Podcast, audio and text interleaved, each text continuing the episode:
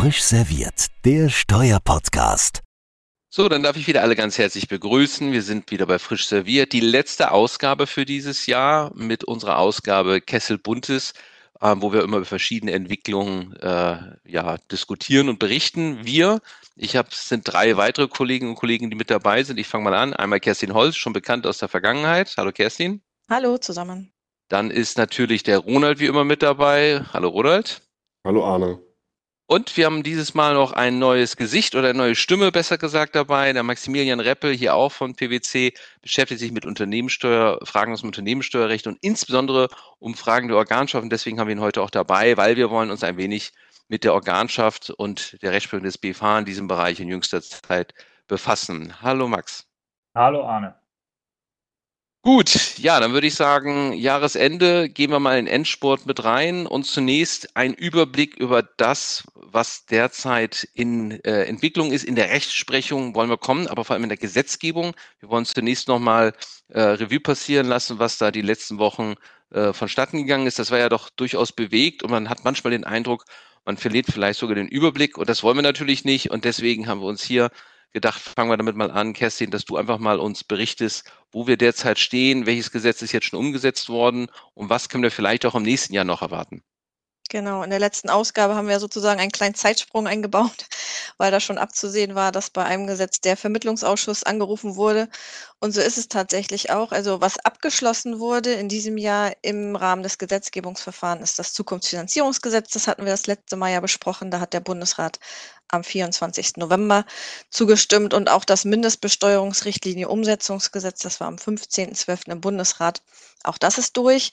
Zum Wachstumschancengesetz wurde in der Sitzung am 24.11. des Bundesrates zwar der Vermittlungsausschuss angerufen, der hat bisher noch nicht getagt und die Tagung werden oder die Beratungen im Vermittlungsausschuss werden dann wohl auch erst im neuen Jahr erfolgen. Was allerdings passiert ist, ist, dass einzelne Regelungen aus dem Entwurf des Wachstumschancengesetzes Gesetzes in ein anderes, noch laufendes Gesetzgebungsverfahren umgeswitcht wurden. Es sind wenige ähm, Regelungen und die sind jetzt im Kredit-Zweitmarktförderungsgesetz umgesetzt worden. Und die Regelungen, die dort betroffen sind, die also noch Eingang ins Gesetz, äh, in den Abschluss des Gesetzgebungsverfahrens gefunden haben, das waren die Regelungen zur Anpassung der Zinsschranke an die ATAT. Das hatten wir ja schon dargestellt. Und es gibt eine Sonderregelung im Grunderwerbsteuerrecht. Und zwar soll dort der Status quo fortgeschrieben werden in einem Paragraph 24 Grunderwerbsteuergesetz, der besagt, dass rechtsfähige Personengesellschaften für Zwecke der Grunderwerbsteuer auch weiterhin als Gesamthand gelten. Und das für drei Jahre, also bis Ende 2026. Außerdem wurde noch die Aufhebung der Besteuerung der sogenannten Dezemberhilfe beschlossen, das also jetzt im Kredit-Zweitmarktförderungsgesetz zu finden, dem Bundestag und Bundesrat letzte Woche zugestimmt haben. Und alle anderen Regelungen aus dem Wachstumschancengesetz, wir hatten ja gerade in der letzten Episode äh, intensiv uns mit den Verrechnungspreisregelungen für Finanzierungsbeziehungen be äh, beschäftigt, im Paragraph 1 Absatz 3d und 3e ASTG. Da bleibt das weitere Schicksal eben abzuwarten, genauso wie bei den Regelungen zur Verlustnutzung, zur Investitions Klimainvestitionsprämie, nationale Meldepflichten. Das ist alles Gegenstand des Vermittlungsverfahrens. Und da melden wir uns dann im kommenden Jahr mit Updates.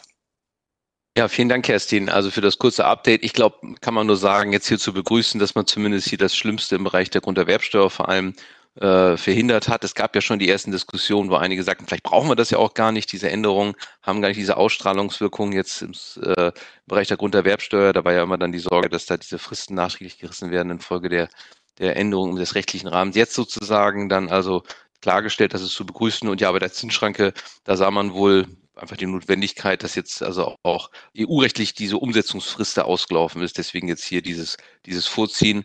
Ich glaube, für alles weitere kann wir jetzt hier also auch nicht weiter spekulieren, was da im nächsten Jahr kommt. Das ist im politischen Verhandlungsprozess ausgesetzt.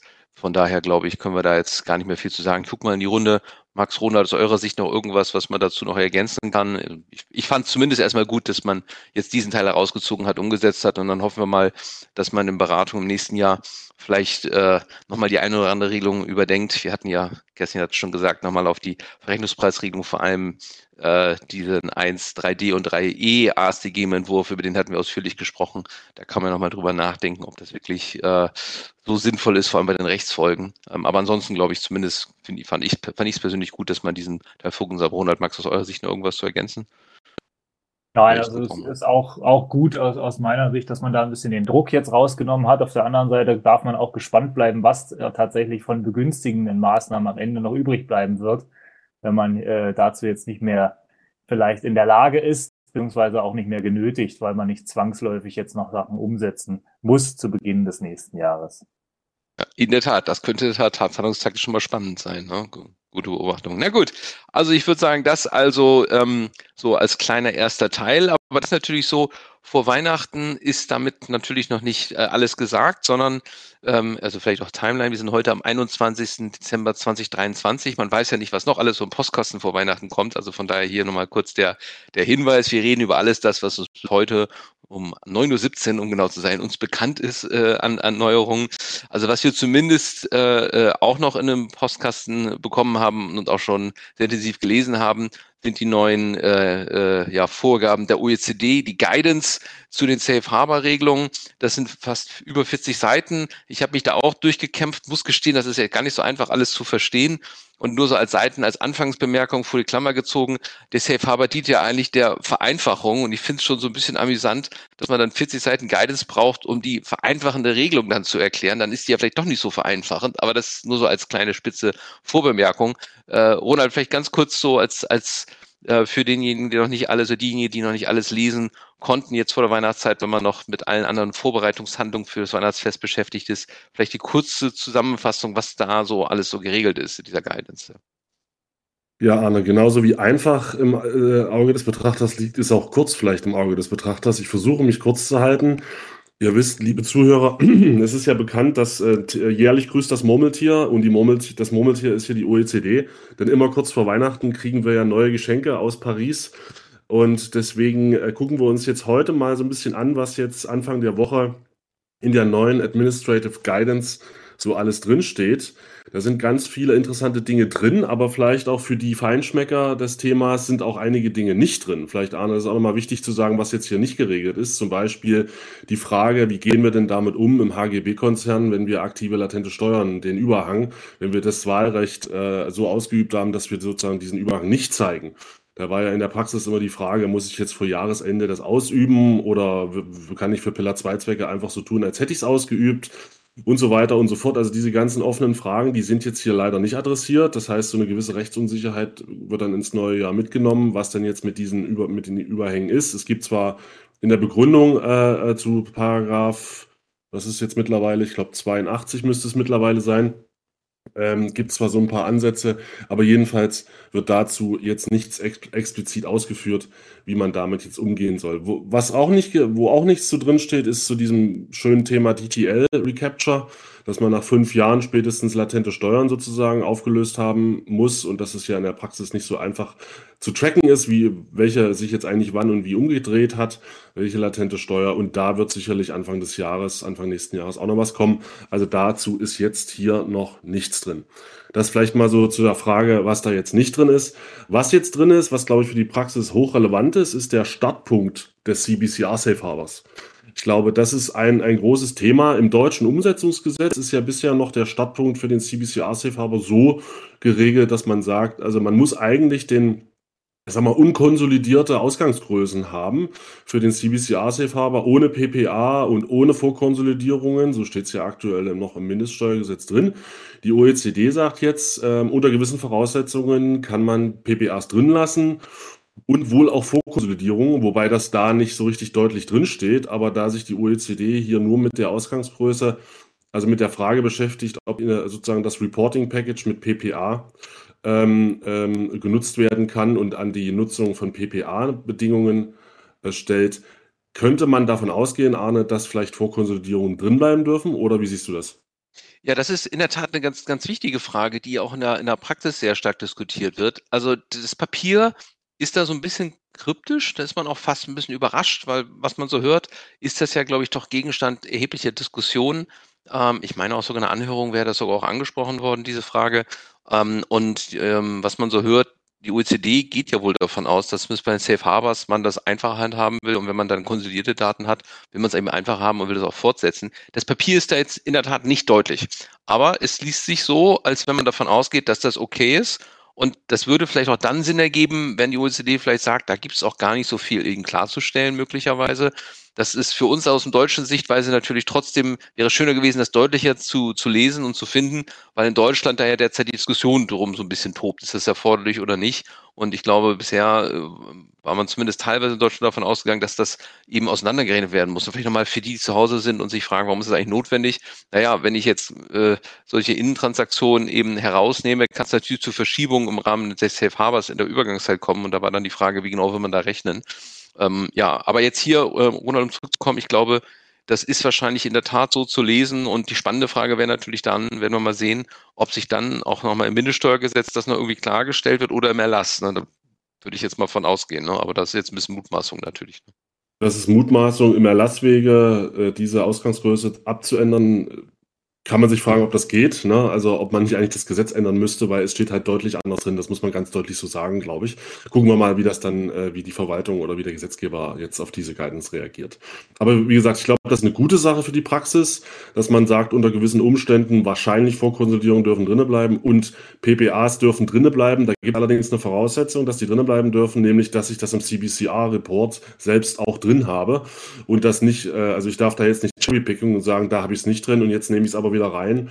Das ist grundsätzlich die Voraussetzung, dass man es nutzen darf. Und wichtig, ne, PPA, so Purchase Price Allocation nochmal ganz kurz. Das heißt, wenn man das zukünftig nutzen will, muss man gucken, ist es auch im Country-by-Country Reporting so abgebildet, ja, also ja, also genau. für diejenigen, die zu Hause sitzen und sagen, wir haben sowas, aber nicht im Country-by-Country Reporting, muss man nochmal vielleicht hier tätig werden. Ne? Genau.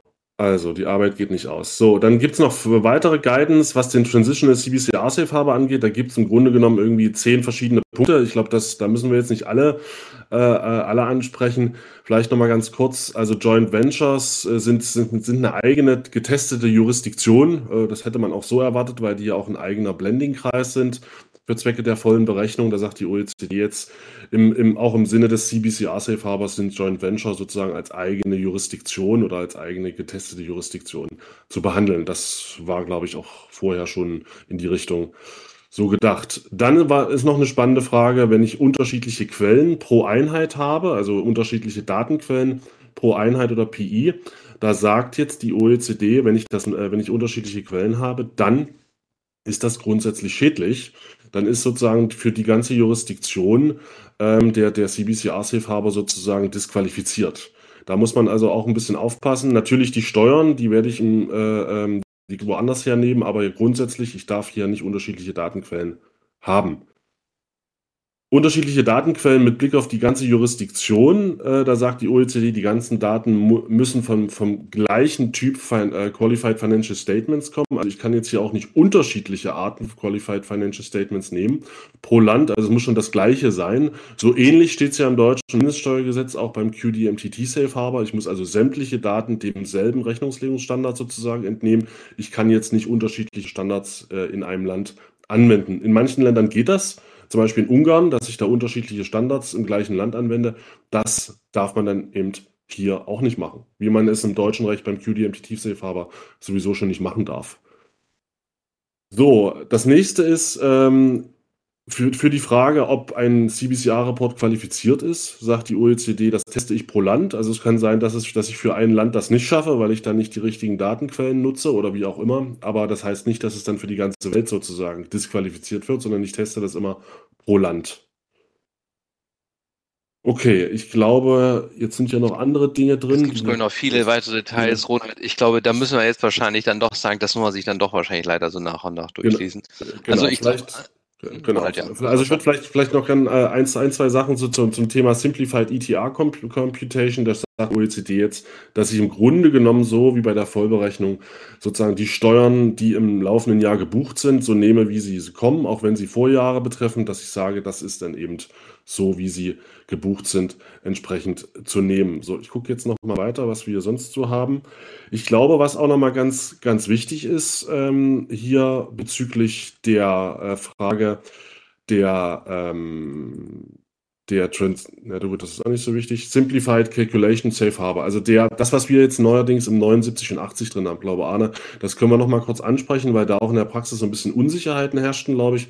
Was denn der 79 und 80? Das ist ja die vereinfachte Berechnung äh, im 79 und im 80 dann äh, wird noch mal was zu den unwesentlichen Geschäftseinheiten gesagt. Ich glaube, das, was die OECD jetzt hier im Grunde genommen sagt, ist das, was wir im 79, 80 eigentlich schon haben dass nämlich die Aussage ist, ich kann nur für die Unwesentlichen erstmal vereinfacht rechnen und das kann ich auch nur, äh, wenn ich dann einen dieser drei Tests bestehe, also Routine Profit, De Minimis und ETR oder ETR-Test. Und wenn ich eben keinen dieser Tests bestehe, dann darf ich auch für die Unwesentlichen nicht vereinfacht rechnen. In der Praxis war so ein bisschen unklar, ob jetzt der 79 auch schon Vereinfachungen für die wesentlichen Geschäftseinheiten beinhaltet. Das wurde teilweise vertreten. Ich glaube, mit dem, mit der Guidance hier im Hintergrund ist, glaube ich, relativ klar, dass auch aktuell im deutschen Recht wir nur Vereinfachungen permanent, also bei, was die Berechnung angeht, für die Unwesentlichen haben und auch nur dann, wenn ich diese Tests bestehe. Also das ist sozusagen noch eine Zusatzvoraussetzung. Ähm, aber äh, ja, ich denke, Arne, das sollte erstmal genug Verwirrung geschiftet haben hier. Danke. Also ich kann auf jeden Fall nur sagen, das ist weiterhin eine riesen Herausforderung, dem zu folgen. Ähm, ich habe das ja eingangs so suffisant gesagt, man ist überrascht, dass eine Vereinfachungsregelung derartige umfangreiche Erläuterung mit sich bringt. Ich muss gestehen, ich bin zunehmend immer mehr beunruhigt. Äh, warum bin ich mehr beunruhigt? Man hat immer weniger den Eindruck, man behält den Gesamtüberblick und wenn man das liest, kommen natürlich auch wie immer natürlich gleich die Folgefragen. Äh, eine Folgefrage, die ja natürlich in dem Papier gar nicht angesprochen wird, ist die Frage, wie das IFRS-Accounting, was da sich so für Konsequenzen daraus ergeben. Da lernt man ja auch immer mehr drüber. Vielleicht machen wir da im neuen Jahr mal eine Ausgabe dazu. Aber ansonsten, also jetzt hier diese Safe Harbors, wer, wer da durchkämpfen muss, muss man wahrscheinlich wirklich da einfach die Passagen sich raussuchen, die man dann hat und dann eben die nachverfolgen. Anders ist, ist das, glaube ich, kaum zu bewerkstelligen. Eine Gut. Frage hätte ich vielleicht dazu noch. Ähm, genau, ihr habt vorhin einmal schon angesprochen, dass ihr einen Erlass erwartet zu dem. Das ist natürlich für die, für die Rechtsanwendung in Deutschland besonders spannend. Gibt es da Zeitpläne? Also, ähm, wisst ihr, also das, habt ihr was gehört? Nee, also es ist so, dass das natürlich alles Mutmaßung, wir wissen da gar nichts, aber es ist so, ähm, dass ich glaube, ähm, man sicherlich der Erläuterungsbedarf auch hat. Also ähm, ist, ist zu der Frage zu beantworten, mir ist nicht bekannt, dass es da einen Zeitplan gibt. Ähm, aber ich glaube schon, ähm, dass das sehr, sehr wünschenswert wäre, das, das weiter zu erläutern. Auch diese ganzen Berechnungen, die muss man einfach mal auch so ähnlich wie bei der Körperschaftsteuer richtig mal so ein Schema auf den Anwender mal, mal überführen, sonst kann man das ja gar nicht bewerkstelligen. Also das wäre, glaube ich, dringend notwendig. Und natürlich wird das die Frage auch aufgeworfen in so einem Prozess, wo immer wieder neue Änderungen reinkommen. Was kann man dann per Erlasswege regeln? Was muss dann auch im Gesetz geändert werden? Eine oder andere Änderung der OECD, die dann so klarstellend erfolgt, dies ist natürlich teilweise vielleicht doch mehr als klarstellen und dann kommen natürlich die Fragen, wo muss man das Gesetz nicht dann auch ändern? Also ich, ich würde mal erwarten, dass das zukünftig so ein, so ein Prozess sein wird, wo man immer wieder an einer, wie anderen Ecke nachbessern wird äh, müssen und wollen. Und ich würde aber auch äh, nicht überrascht sein, das ist wiederum reine Mutmaßung, wenn so eine Last doch länger, wenn man den jetzt macht, länger dauern würde.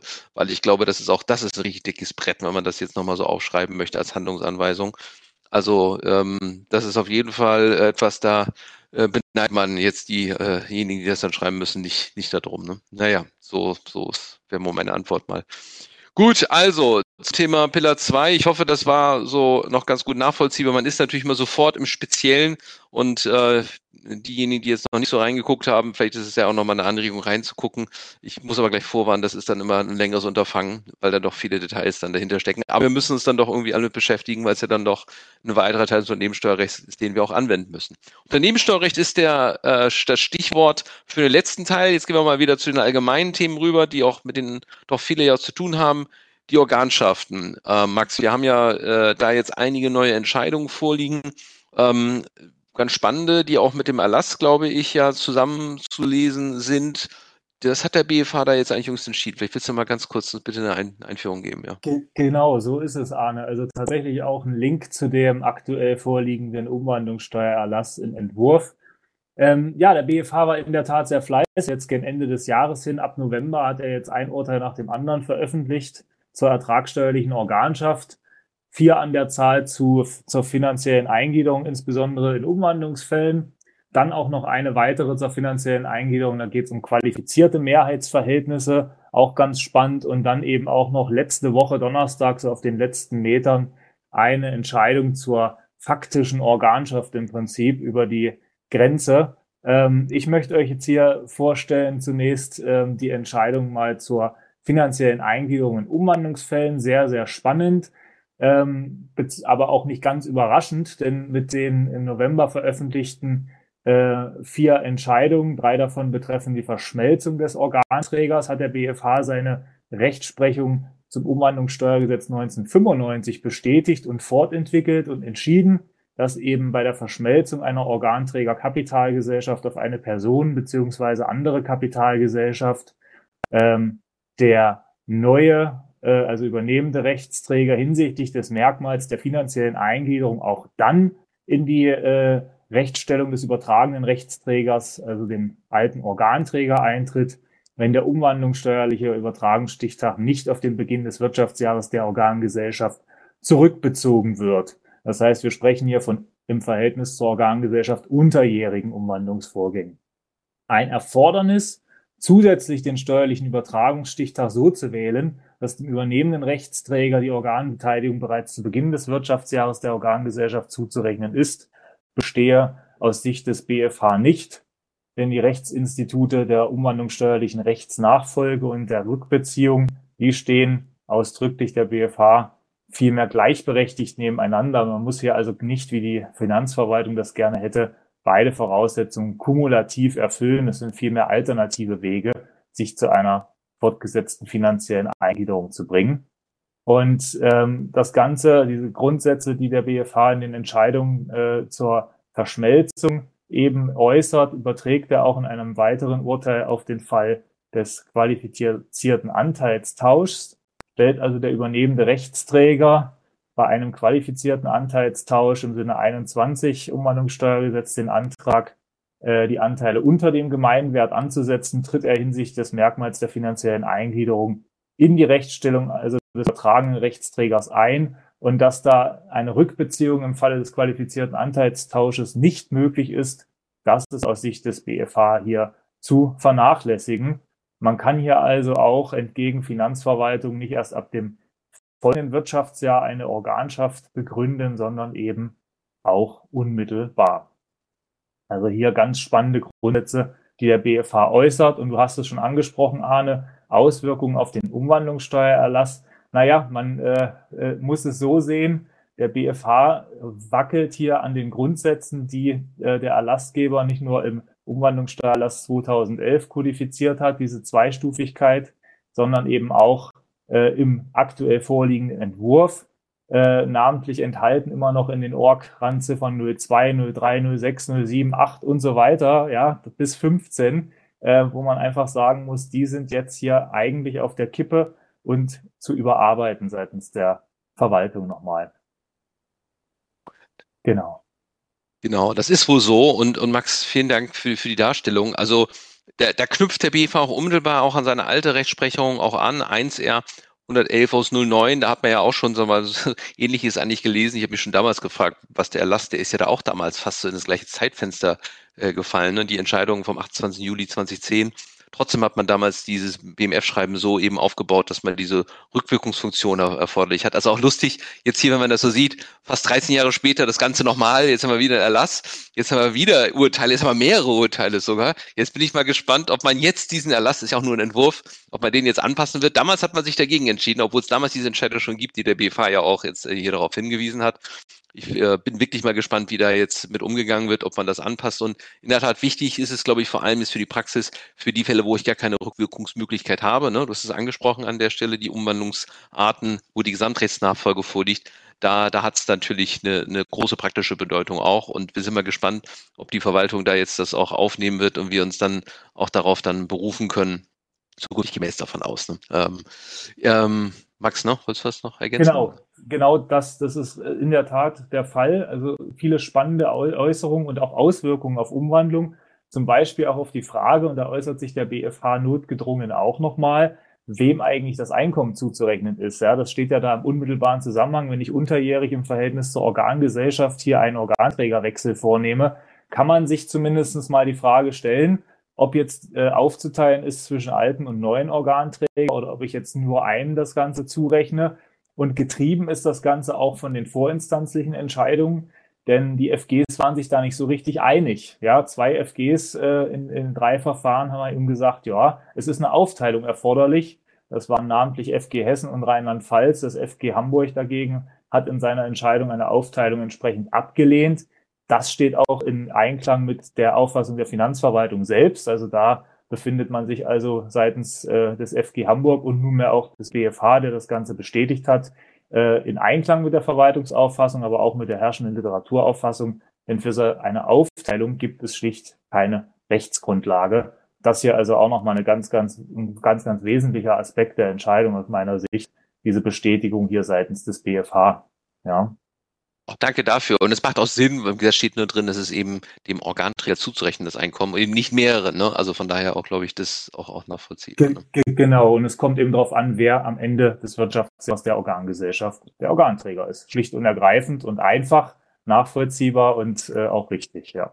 Ja, ja, vielen Dank. Ähm, Nochmal ganz kurz die äh, eine Entscheidung, wie ich noch ergänzen wollen, zur grenzüberschreitenden Organschaft. Max, du hast es auch schon angesprochen. Nochmal für die zu Hause, die es nochmal im, im unter Weihnachtsbau nochmal nachlesen wollen, Aktenzeichen 1R26 aus 19. Ähm, das ist also auch nochmal, finde ich, äh, ganz spannend. Da ging es um die Frage, haben wir eine grenzüberschreitende Organschaft, wenn ich also im Ausland eine Tochtergesellschaft habe, die Verluste erwirtschaftet. Wir wissen, der EuGH hat in der Vergangenheit ja bei Max Spencer diese Diskussion einmal aufgemacht und wir haben bis heute ja die Frage, müssen wir das im deutschen Recht auch, auch anwenden. Natürlich muss man zum einen sehen, bei den finalen Verlusten hat der BFH ja sowieso äh, sag mal, seine äh, Skepsis angebracht oder er hat eigentlich entschieden, sowas gibt's nicht. Fairerweise auch nachdem der EuGH das natürlich auch beerdigt hat. Also es ist nicht nur die Idee des BFH jetzt hier an der Stelle, sondern die Rechtsprechung in Summe ist da sehr zurückhaltend. Der BFH muss sich jetzt in dieser neueren Entscheidung mit dem Aktenzeichen, das ich genannt hatte, eben äh, damit auseinandersetzen, was ist, wenn die Verluste bei einer Tochtergesellschaft sind. Und kann man ganz kurz sagen, er ist ja sehr skeptisch, vor allem dann, wenn die Verluste nicht wirklich wirtschaftlich getragen werden. Da haben wir den ERV äh, als weitere Voraussetzung, um die Organschaft anzuwenden und die war in diesen Sachverhalten eben nicht äh, gegeben. Also wir hatten kein ERV und wir hatten aber auch nicht anders Eintragen der Verluste, sondern es wurden immer nur Darlehen ausgereicht. Das war jetzt die Besonderheit. Also da fehlte dem BFH im Grunde genommen so die Vergleichbarkeit zu einem deutschen Vorgang, wo man ja auch einen ERV abschließt und die Verluste wirklich trägt. Er hat dann auch in seinen Urteilen dann eben, meine ich auch zu Recht gesagt, das ist eigentlich eher als Vergleichsfall die Tochtergesellschaft, die ich im Inland auch habe und da kann ich auch keine Verluste nutzen. Äh, die Frage, ob neben ein in Aliud eines ERVs äh, ausreicht, vielleicht auch nach schuldrechtlichen Vereinbarungen, wo ich mich verpflichte, das zu übernehmen, konnte er deswegen offen lassen. Interessant fand ich nur, dass in der Entscheidung er darauf hingewiesen hat, dass es im 14 und 17 KStG da durchaus Unterschiede gibt. 14 erfordert ja eine Übernahme eines ERVs im Sinne des Aktiengerechts. Im 17 steht nur die Gewinne über, äh, die Gewinn äh, Übertragung oder Verlustübernahme mit drin. Also da steht nicht drin, nach welchen Vorschriften. Und das würde ich dem BFH das hier nicht irgendwie andichten wollen, dass er damit also auch entschieden hat, dass das auch ähm, ausreicht, im grenzüberschreitenden Fall eine schuldrechtliche Vereinbarung anzunehmen. Keinster Weise. Aber das ist eben noch so eine Frage, die, die noch so ein bisschen offen ist. Was passiert, wenn ich wirtschaftliches trage? Muss man dann aus hochrechtlichen Gründen nicht doch sagen, dass es dann vielleicht doch eine grenzüberschreitende Organschaft gibt? Gute Frage. Auf der anderen Seite, die finalen Verluste hat er für die Betriebsstätten auch sozusagen äh, kritisch gesehen. Also wir merken, der grenzüberschreitende Verlusttransfer ist, glaube ich, nicht so einfach, Ronald. Ne? Also ähm, ich befürchte auch, selbst wenn ich wirtschaftlich Verluste über die Grenze bei einer Organgesellschaft trage, bei einer Tochtergesellschaft, ähm, kann man es sicherlich mal probieren, aber mit den finalen Betriebsstättenverlusten, die wir da momentan auch äh, bis dato verloren haben, wenn die, wenn die verloren gehen, wäre schon ein bisschen überraschend, wenn dann die grenzüberschreitende Organschaft klappen würde. Ne? Ich weiß nicht, wie du das siehst. Ja, also die Hoffnung stirbt ja zuletzt. Äh, es gibt halt ähm, immerhin in dem Tochtergesellschaftsfall jetzt noch keine Rechtsprechung wie WAG bei den Betriebsstätten, wo das ja relativ absolutistisch entschieden worden ist. Vielleicht nochmal zur Frage wirtschaftliche Tragung von Verlusten, also sozusagen dann ja unterjährig. Ich muss ja sozusagen so tun, als gäbe es ein ERV und dann die Verluste sozusagen irgendwie jedes Jahr wirtschaftlich tragen. Die Frage ist, wie das eigentlich geht. Muss ich da jetzt irgendwie Einlagen leisten oder, oder wie genau äh, soll das eigentlich passieren? Was passiert eigentlich, wenn diese Einlagen, also diese, diese Übernahme der Verluste im Ausland irgendwie Ertrag ist? habe ich mich immer gefragt, wenn es sozusagen den Verlust nach ausländischem Recht gar nicht gibt, ähm, wie kann der dann final werden? Ähm, und es kann ja eigentlich nur den Fall sein, dass ich da irgendwie verdeckte Einlagen habe, die dazu führen, dass der Verlust sowohl nach deutschem als, als auch nach ausländischem Recht irgendwie steuerlich eigentlich noch da ist. Weil nur, nur wenn ein Verlust da ist, nach deutschem oder ausländischem Recht, gibt es ja irgendwie einen Grund zu sagen, jetzt muss ich ihn dann, wenn er final wird, übernehmen. Auf der anderen Seite fragt man sich auch, wenn ich ihn sowieso schon wirtschaftlich getragen habe, also mir sogar so ganz rund ist das in meinem Kopf noch nicht, gebe ich ganz zu, wie das eigentlich genau praktisch gehen soll. Also ich glaube, die Lösung meine ich müsste eigentlich folgende sein. Ich muss mich wirtschaftlich verpflichten, die Verluste zu tragen an der Stelle. Ja. Und dann glaube ich, muss ich die natürlich auch ausgleichen und leisten, so wie bei der deutschen Organschaft auch. Also wenn ich dann lange Zeit Ausgleichsverpflichtung nicht leiste, ist ja dann auch die Frage, ist dann der ERV durchgeführt? Ich glaube, diese Fragen muss man analog eigentlich entsprechend spiegeln, wenn man jetzt diesen Weg gehen wollte. Und dann ist es natürlich auch so, dann sind so gesehen zu deinem Punkt wahrscheinlich nicht Verluste im Finalitätsjahr, sondern im Entstehungsjahr dann. Ne? Also man muss das dann im Sinne des Gleichbehandlungsgrundsatzes wahrscheinlich dann einfach so durchziehen. Und dann hat man die Verluste eben in diesen Jahren ins Inland eben zu ziehen. Und die wären dann eben zu nutzen, wenn man dann doch glaubt, könnte ja das Argument auch sein, das ist der Unterschied zur Finalitätsrechtsprechung. Da sind ja die Verluste auch erst, wenn die Verluste final werden, ins Inland zu ziehen, nach Rechtsprechung des EuGH. Also vielleicht könnte man sagen, ist das ja dann der eine entscheidende Unterschied. Ähm, ja, und dann die spannende Frage, wird das bilanziell abgehandelt? Da würde ich jetzt denken, wahrscheinlich würde man nach deutschem Recht ohne ERV das wirklich über Einlagen irgendwie abbilden, aber das kann ja dann natürlich äh, steuerlich keine Bedeutung haben, wenn ich die Gleichbehandlungsgrundsatz anwende, auch wenn das handelsrechtlich so angewendet wird und auch vielleicht zunächst steuerbilanziell. Letztlich müsste man natürlich sagen, das Europarecht bricht das dann, dann wären es dann vielleicht äh, ja eben so gesehen äh, entsprechend allgemein äh, steuerlichen Vorschriften müsste man den Fonds auch im Rahmen der Steuererklärung eben behandeln, also als Verlustübernahme dann an der Stelle. Äh, mhm. ob man das jetzt in der Steuererklärung schon auch so vollziehen muss, um den Anspruch zu haben, da würde ich mal Fragezeichen hinterstellen. Das würde dann letztlich ein EuGH entscheiden und dann wäre das wahrscheinlich später dann entsprechend dann in der Steuererklärung zu vollziehen dann, ja. Na gut, also jede Menge Fragen. Ich würde sagen, ähm, wir sind fast ganz durch. Ich will noch vielleicht ganz kurz es nur angesprochen haben. Es gibt auch eine Folgeentscheidung äh, des FG äh, Bremen zu den sogenannten Chile-Urteilen, ähm, die ja vor einiger Zeit schon entschieden wurden zur Frage der Zurechnung von Beteiligung zu Betriebsstätten. Die Entscheidung ist schon ein bisschen älter, ist jetzt aber ähm, ähm, publiziert äh, worden, kann man jetzt also auch nachlesen. Die äh, lohnt sich durchaus in der Lektüre, weil es da also auch einige äh, Ausführungen dazu gibt, wann ist eine Beteiligung einer Betriebsstätte einer Personengesellschaft zuzuordnen. In den Fällen nochmal zur Erinnerung hatten wir eine deutsche Personengesellschaft KG mit einer ausländischen chilenischen Gesellschafterin oder Gesellschafter und da waren dann die Beteiligung an den deutschen Töchtern der KG nach Ansicht der äh, Kläger zuzurechnen und das äh, FG Berlin, äh, FG Bremen kommt jetzt dazu, dass also diese Zurechnung nicht erfolgt, obwohl ich in der Gesamtheitsbilanz das also zunächst äh, äh erfasst habe. Also trotz dieses Umstands reicht das nach Ansicht äh, des FG hier eben nicht aus. Und es gibt da verschiedene Erwägungen. Ich will die jetzt nicht alle wiedergeben, aber vielleicht nur ein, zwei Highlights. Ähm, es liegt eben daran, dass im Wesentlichen die Einflussnahme der Gesellschafterin da doch erheblich ausgeprägt war. Da waren also Mehrheit von Stimmrechten und Vorstimmungsvorbehalte vorgesehen der Gesellschaft, die so eine, ich sag mal, Beherrschung der ausländischen Gesellschaft nach Ansicht des FG eben hier konstituiert und nicht ganz unbeachtlich, äh, es war auch so, dass die deutsche Tochtergesellschaft, um die es hier ging, und die chinesische Muttergesellschaft auch noch wirtschaftlich sehr eng verflochten waren, waren also im gleichen Feld, haben da also sozusagen enge Beziehungen unterhalten, deutlich engere als zur Personengesellschaft. Und das führte eben dazu, dass jetzt nach Ansicht des FG hier letztlich dann nicht die Beteiligung eben dieser KG zuzuordnen ist, sondern eben der Muttergesellschaft, weil es eben diese sehr, sehr engen Verpflichtungen gegeben hat. Die waren also, glaube ich, sogar im gleichen Segment tätig und die Tochtergesellschaft hat die Betru äh, Produkte da vertrieben deswegen jetzt hier die Entscheidung so getroffen ist, natürlich eine Entscheidung, die für einen Einzelfall jetzt äh, sozusagen gilt.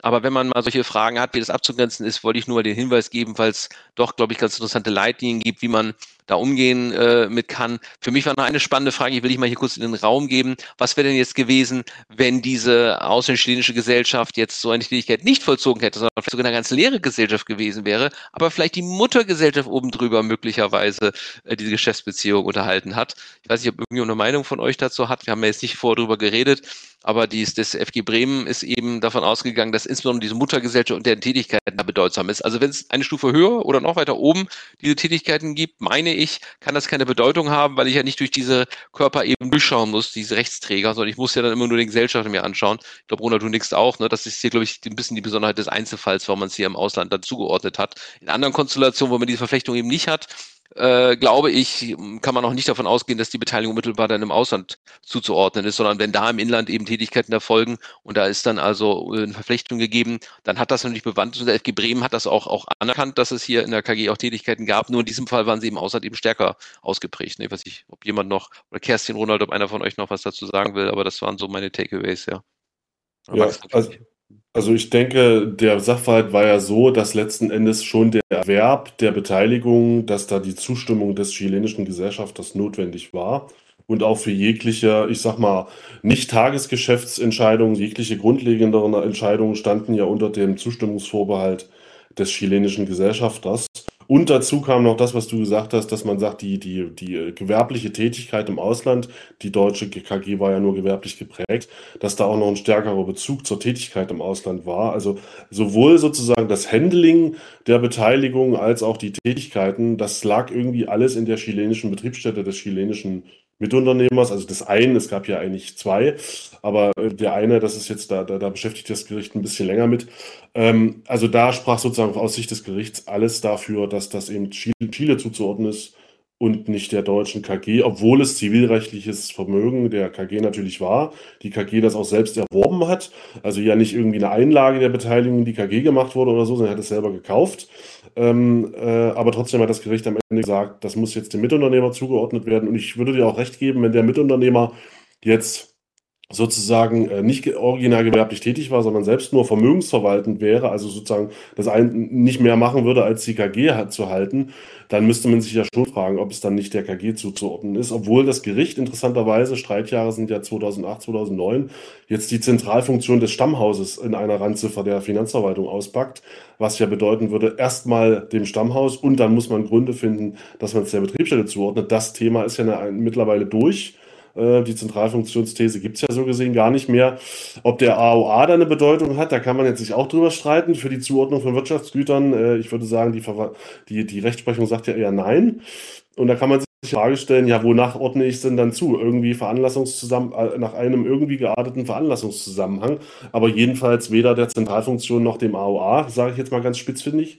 Ähm, und ich glaube, wie du sagst, Arne, wenn der Mitunternehmer selbst nur vermögensverwaltend ist, und die KG das alles selbst äh, sozusagen erworben hat und das Tagesgeschäft führt und da eben keine Zustimmungsvorbehalte existieren, dann kann man sicherlich auch in solchen Fällen äh, mit solchen KGs immer noch dazu kommen, dass die Beteiligung der deutschen KG zuzuordnen ist. Ja, vielen Dank. Nur ein Hinweis mit dem AOA. Ich hätte ja gesagt, darüber kann man sich gar nicht streiten, ob man nach dem AOA zurechnen kann. Du hattest gesagt, der BFA hat das ja entschieden, aber schauen wir mal, ob das auch verwaltungsseitig angewendet wird, ob man sich dennoch darüber nochmal streiten muss.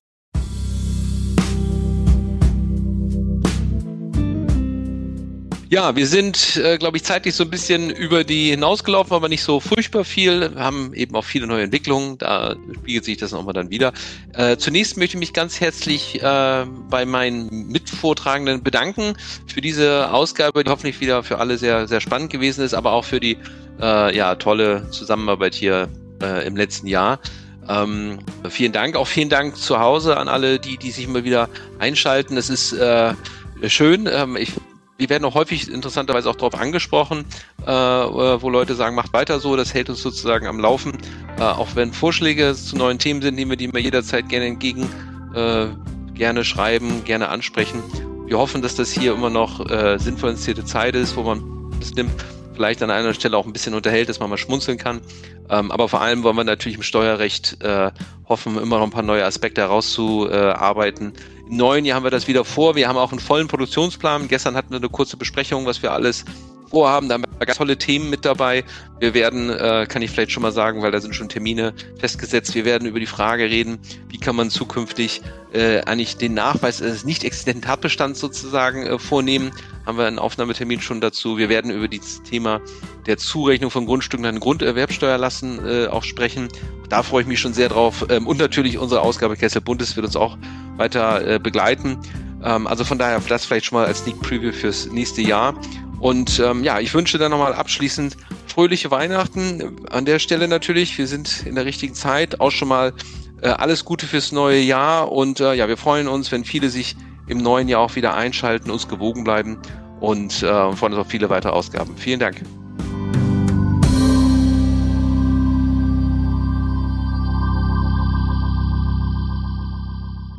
Frisch serviert, der Steuerpodcast, powered by CH Beck.